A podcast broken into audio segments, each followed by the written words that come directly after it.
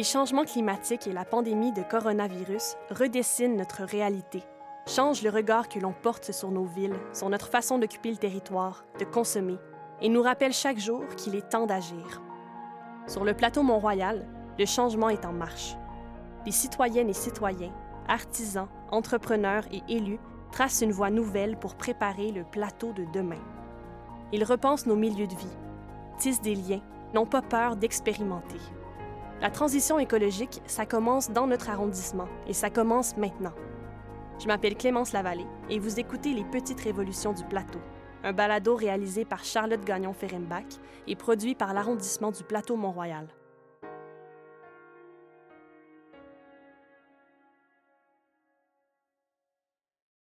Ce n'est qu'à mon premier printemps à Montréal que j'ai véritablement aimé ma ville d'adoption. Quand, en sortant de notre hibernation collective, on décide de converger vers les parcs La Fontaine, Laurier, Baldwin, pour s'étendre sur la pelouse, prendre une bière de parc, avec un pique-nique, se rassembler autour d'un barbecue ou jouer à la pétanque. Mais surtout, renouer avec la nature. Épisode 5. Se reconnecter à la nature. C'est étonnant, les gens pensent que la biodiversité, il faut aller à la campagne, il faut aller loin, il faut aller dans les parcs nationaux. En ville, il y a une belle biodiversité, puis une biodiversité étonnamment riche. Et c'est sûr qu'il y a des endroits à Montréal qui sont particulièrement euh, favorisés. Il y a le parc du Mont-Royal, il y a le jardin botanique, mais même sur le plateau Mont-Royal, il y en a beaucoup de biodiversité. Il y a des arbres. Les arbres, évidemment, c'est l'habitat de toutes sortes d'insectes. On entend les cigales en ce moment. Hein. Il y a des oiseaux. Il y a beaucoup de plantes, autant dans les terrains vagues, mais dans les ruelles, dans les craques de trottoirs. Donc, il y a toute une biodiversité à découvrir. Celui qu'on vient d'entendre, c'est Jacques Brisson. Il est professeur titulaire au département de sciences biologiques à l'Université de Montréal et il se décrit lui-même comme un jardinier paresseux ça l'empêche pas d'être un vaillant promoteur de la biodiversité en ville. Pour encourager la biodiversité, c'est sûr qu'il faut créer des espaces verts. Et ça, il faut créer des espaces verts à tous les niveaux. Un petit jardin, c'est un espace vert, un mur végétal, un toit vert, c'est un espace vert, mais on va encourager encore plus la biodiversité si on a des espaces plus grands, s'il y a des arbres, si aussi on encourage toutes sortes de plantes à s'installer, non pas des beaux tapis verts de gazon uniformes euh, toute la même hauteur. Donc oui, il y a des façons d'encourager aussi la biodiversité à s'établir, à rester et à nous fournir ses services. Parce que la biodiversité, c'est comme une police d'assurance. Hein.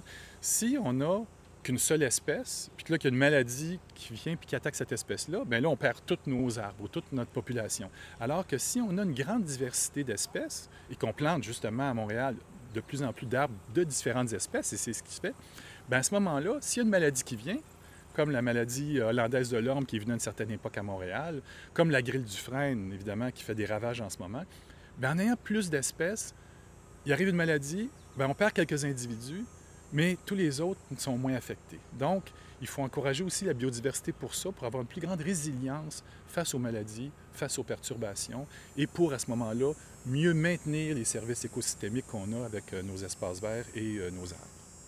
Donc, la biodiversité, c'est comme la police d'assurance des écosystèmes, selon M. Brisson. Mais qu'est-ce qui arrive quand cette biodiversité n'est pas partagée également, quand, disons, une espèce prend plus de place que d'autres? Est-ce que c'est nocif pour l'environnement, ces plantes-là qu'on qualifie souvent d'envahissantes? Quand on parle de plantes envahissantes, il faut faire attention. D'abord, il faut expliquer que, euh, que c'est quoi une plante envahissante? Bon, d'abord, au Québec, on a une flore qui est indigène. Quand on parle de flore indigène, on parle des plantes qui étaient ici principalement avant l'arrivée des colons européens. Donc, on a toute une flore qui était là au Québec, qui était là depuis toujours. Avec l'arrivée des colons, puis avec les échanges au cours des derniers euh, siècles, bien là, il y a toutes des plantes qui sont venues d'ailleurs s'établir au Québec et dans le reste de l'Amérique du Nord. Parmi ces plantes-là, qui sont arrivées soit de façon accidentelle ou de façon volontaire parce qu'on les a amenées ici, bien, on les amène dans les jardins et il y en a qui peuvent s'établir et vivre d'elles-mêmes dans la nature. Ça, ces plantes-là, on appelle ça des plantes qui sont naturalisées. Donc, ils viennent ici, ils peuvent s'établir, ils peuvent se multiplier. Et évidemment, il y a beaucoup de plantes naturalisées maintenant au Québec.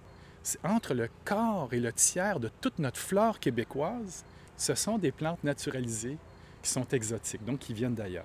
Maintenant, ce ne sont pas toutes des plantes envahissantes ou nuisibles. il y en a une toute petite partie de ces plantes-là qui, oui, sont venues d'ailleurs, sont naturalisées, et là, ils peuvent causer un problème parce qu'ils se multiplient de façon euh, euh, extrême. Ils vont remplacer la flore indigène, donc nuire à nos écosystèmes naturels. Ils peuvent entraîner même des problèmes de santé, hein, comme euh, la verse du Caucase. Donc, certaines de ces plantes-là peuvent devenir envahissantes.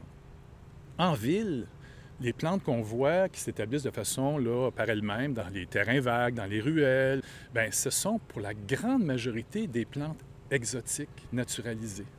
Maintenant, ce sont des plantes, selon moi, qui sont très utiles parce qu'elles vont s'établir à des endroits où notre flore indigène ne pourrait pas s'établir.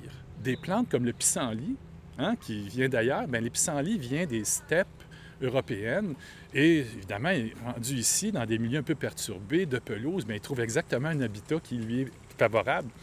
Et c'est pas une plante nuisible. C'est nuisible pour ceux qui vont avoir des beaux gazons verts, tout ça. Mais c'est une plante qui n'est pas nuisible du tout autrement. Et il y a beaucoup, beaucoup de ces plantes-là, qu'on parle de certains trèfles, la veste jargeau, qui sont des plantes qui viennent d'ailleurs, qui s'établissent en ville et qui peuvent nous fournir ces services écologiques-là, qui peuvent contribuer à réduire les îlots de chaleur. Donc, ce sont toutes des plantes utiles. Il faut faire attention, c'est ça, il y a certaines plantes qui sont nuisibles. Et même des plantes qui sont nuisibles dans un cas peuvent être utiles dans un autre, dépendant du contexte. L'érable de Norvège, hein, c'est un érable qu'on a planté abondamment en ville et c'est un arbre extraordinaire comme arbre de ville, arbre urbain. Il résiste à la pollution, il a une belle forme, euh, il y a des cultivars qui ont été développés avec des belles couleurs. Donc, c'est un arbre très utile qui contribue à toutes sortes de services écologiques. Maintenant, c'est un arbre qui peut aussi envahir le milieu naturel comme le Mont-Royal. Alors, il ne faut pas être contre l'érable de Norvège. Il faut essayer de dire, bien, on peut le planter à certains endroits. Et à d'autres, il faut y faire attention, essayer de faire en sorte qu'il ne devienne pas envahissant. Donc, est-ce qu'il y a un problème de plantes envahissantes à Montréal? Euh, oui, mais je pense qu'avant tout, il y a beaucoup, beaucoup de plantes naturalisées qui nous rendent un grand service parce qu'ils s'établissent là où il le faut. Et euh, moi, j'encourage les gens à les apprendre, à les connaître et à les laisser pousser, à les laisser croître parce qu'ils contribuent d'une certaine façon à notre biodiversité. Mais pour les apprendre et les connaître, comment faire? La biodiversité à Montréal, elle est très riche, elle est intéressante, mais il faut la faire connaître, il faut la faire aimer. Et euh, moi, je pense que ça commence dans un très jeune âge. Naturellement, les jeunes sont intéressés à la diversité. Naturellement, les jeunes euh, sont attirés par les oiseaux, les animaux, euh, les insectes. Et je pense qu'il faut vraiment encourager ça parce que les jeunes en ville, le danger, c'est qu'il y ait cette espèce de déficit de nature-là. Or, pour sensibiliser les jeunes à la nature, pour leur apprendre la biodiversité, on n'a pas besoin d'aller à la campagne, on n'a pas besoin d'aller très loin. Le potentiel de faire découvrir la biodiversité aux jeunes à Montréal est énorme. On est chanceux à Montréal, d'abord parce que c'est une ville très verte. Évidemment, on a accès à des, milieux naturels riches, très proches. Mais même au plateau Mont-Royal lui-même, on peut sensibiliser les jeunes puis leur faire découvrir la nature. Ça peut commencer par des actions très simples comme collectionner les feuilles d'arbres, se faire un herbier. Hein, L'automne, nos arbres, ça change de couleur, c'est beau. Les jeunes aiment ces choses-là. Puis au début, ben, c'est plus les couleurs, les formes. Puis là, on peut s'en servir peut-être aussi pour leur montrer euh, c'est quoi la différence entre un érable et un chêne, leur faire découvrir un petit peu les différences. Les insectes aussi, ça attire les jeunes. Hein. On a tendance à perdre ça après nous, les araignées. Ah, c'est épouvantable. Mais non, il y a toutes sortes d'insectes intéressants. Euh, les oiseaux, peu importe où on est en ville, il y a des oiseaux. Puis oui, c'est sûr que quand on parle d'oiseaux en ville, on pense aux pigeons, on pense aux moineaux. Mais c'est plus vrai. Maintenant, depuis quelques décennies, euh, il y a le cardinal qui est magnifique, rouge, qui a l'air d'un oiseau directement sorti des tropiques. Il y en a sur le plateau Mont-Royal. Leur faire apprendre les plantes, justement, les plantes euh, de pelouse, les plantes qui poussent dans le trottoir. Il y en a des fort intéressantes. Par exemple, la veste jargeau, si on prend un petit bout de fleur de la veste jargeau, on s'aperçoit qu'elle ressemble à s'y méprendre à un colibri. Il y a des plantes qu'on peut même goûter, faire attention où on les prend. Donc, il y a toutes sortes de façons de sensibiliser les jeunes. Et ça, c'est important parce que si on veut que la prochaine génération nous aide à protéger les zones naturelles, à développer la biodiversité, il faut qu'ils la connaissent. Puis, veut, veut pas, on aime que ce que l'on connaît. Évidemment, je suis biologiste de formation. Évidemment, je suis un naturaliste fini. J'adore découvrir tous les aspects de la nature et de la biodiversité. Mais je n'ai pas appris ça à la campagne. Moi, je suis quelqu'un de Rosemont. Puis euh, je collectionnais les insectes, les papillons quand j'étais jeune. Le développement Angus, c'était euh, des grands euh, terrains vagues. Et bien, quand je partais de chez moi, j'arrivais là-bas dans ces grands champs-là. C'était aussi, intéressant que si j'allais dans la forêt tropicale humide. Là, il y avait toutes sortes d'insectes et de choses. en ville, on a ces ressources-là pour, pour intéresser les jeunes. Nicolas Nadeau-Thibodeau, qui est ingénieur forestier à l'arrondissement du plateau Mont-Royal, a aussi à cœur de protéger la biodiversité du plateau. C'est pourquoi il m'a rapidement parlé de l'agril du frêne, un petit insecte ravageur qui s'attaque aux frênes qui représente 18% du patrimoine forestier du plateau.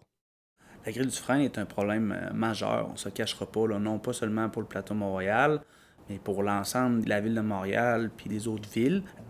Ceci dit, la ville de Montréal a un très bon programme euh, de traitement qui vise, dans le fond, à conserver le plus longtemps possible pour répartir dans le temps le remplacement de ces arbres-là pour pas créer des îlots de chaleur monstres. Donc, l'arrondissement du plateau Montréal en 2015 a déposé sa stratégie qui visait, dans le fond, une conservation maximale, donc un traitement des freins le plus longtemps possible pour justement les remplacer graduellement pour limiter les îlots de chaleur.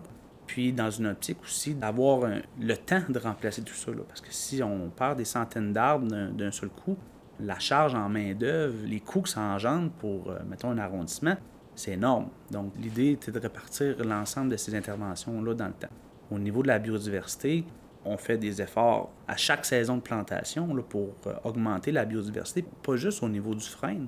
Le frêne correspondant à environ 18% de notre patrimoine forestier au plateau Mont-Royal, mais il y a d'autres genres, les érables, qui, lui, en 2015, était de l'ordre de 50% Donc, on ne fait pas juste améliorer la biodiversité euh, suite à nos abattages de frênes, mais aussi en lien avec nos abattages d'érables.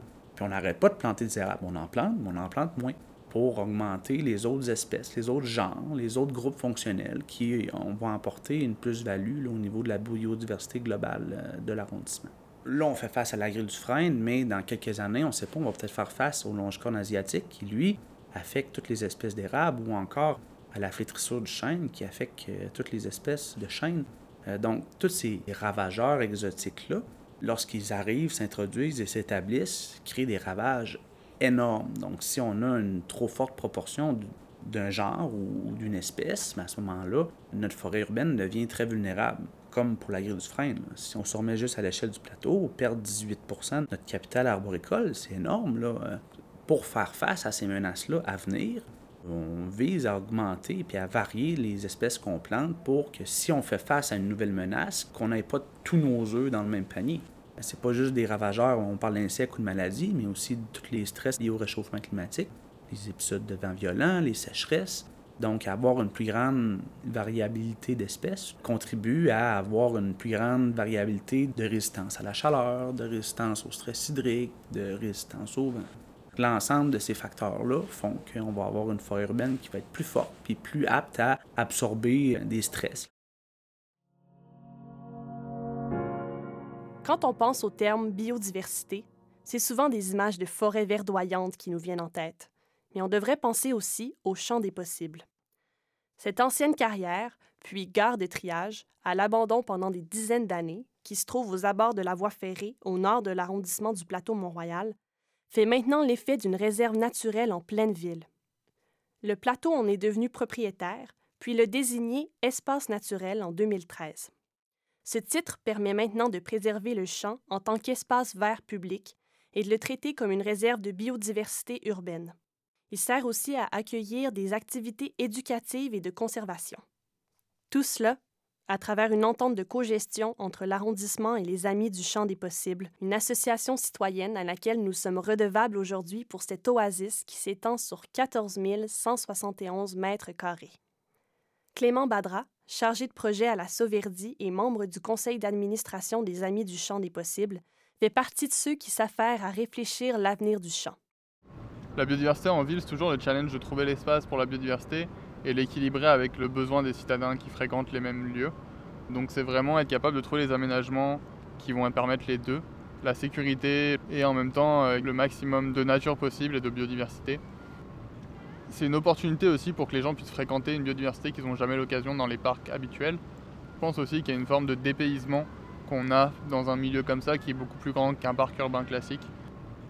Le champ des possibles, c'est un site qui est super intéressant parce qu'il est proche d'un chemin de fer. Et les chemins de fer, c'est des lieux de passage pour la biodiversité. Les graines aussi sont transportées par le train, les choses comme ça. Donc ça influence la façon dont le site évolue.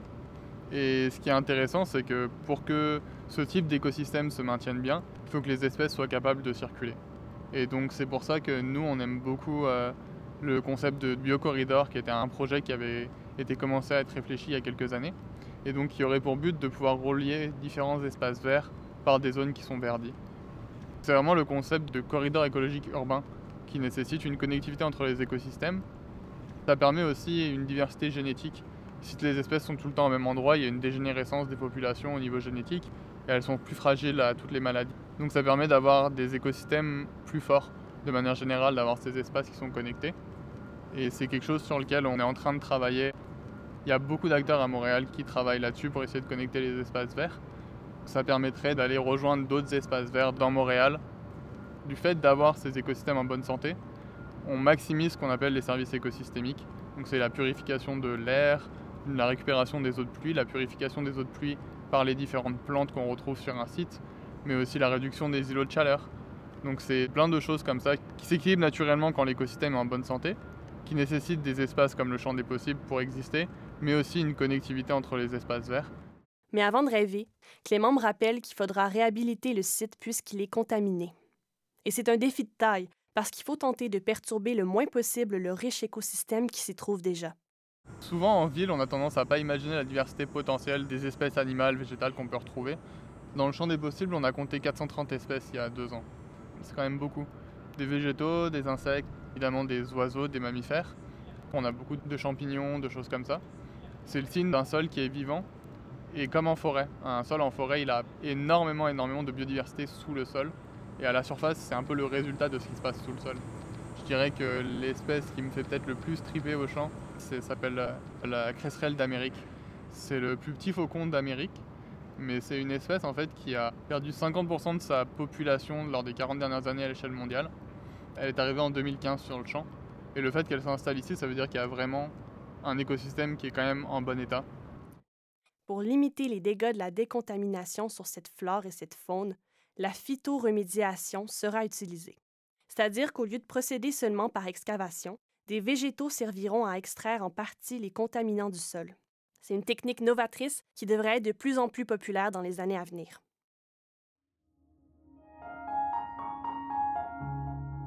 En marchant dans les rues du plateau, je porte maintenant attention au chant des oiseaux à la diversité de fleurs dans nos saillies, aux arbres gigantesques qui s'élèvent au-dessus des plexes. À défaut de m'être aventurée aux quatre coins du Québec cet été, je me trouve bien chanceuse de côtoyer la nature, même en ville, et j'espère qu'on lui fera un peu plus de place.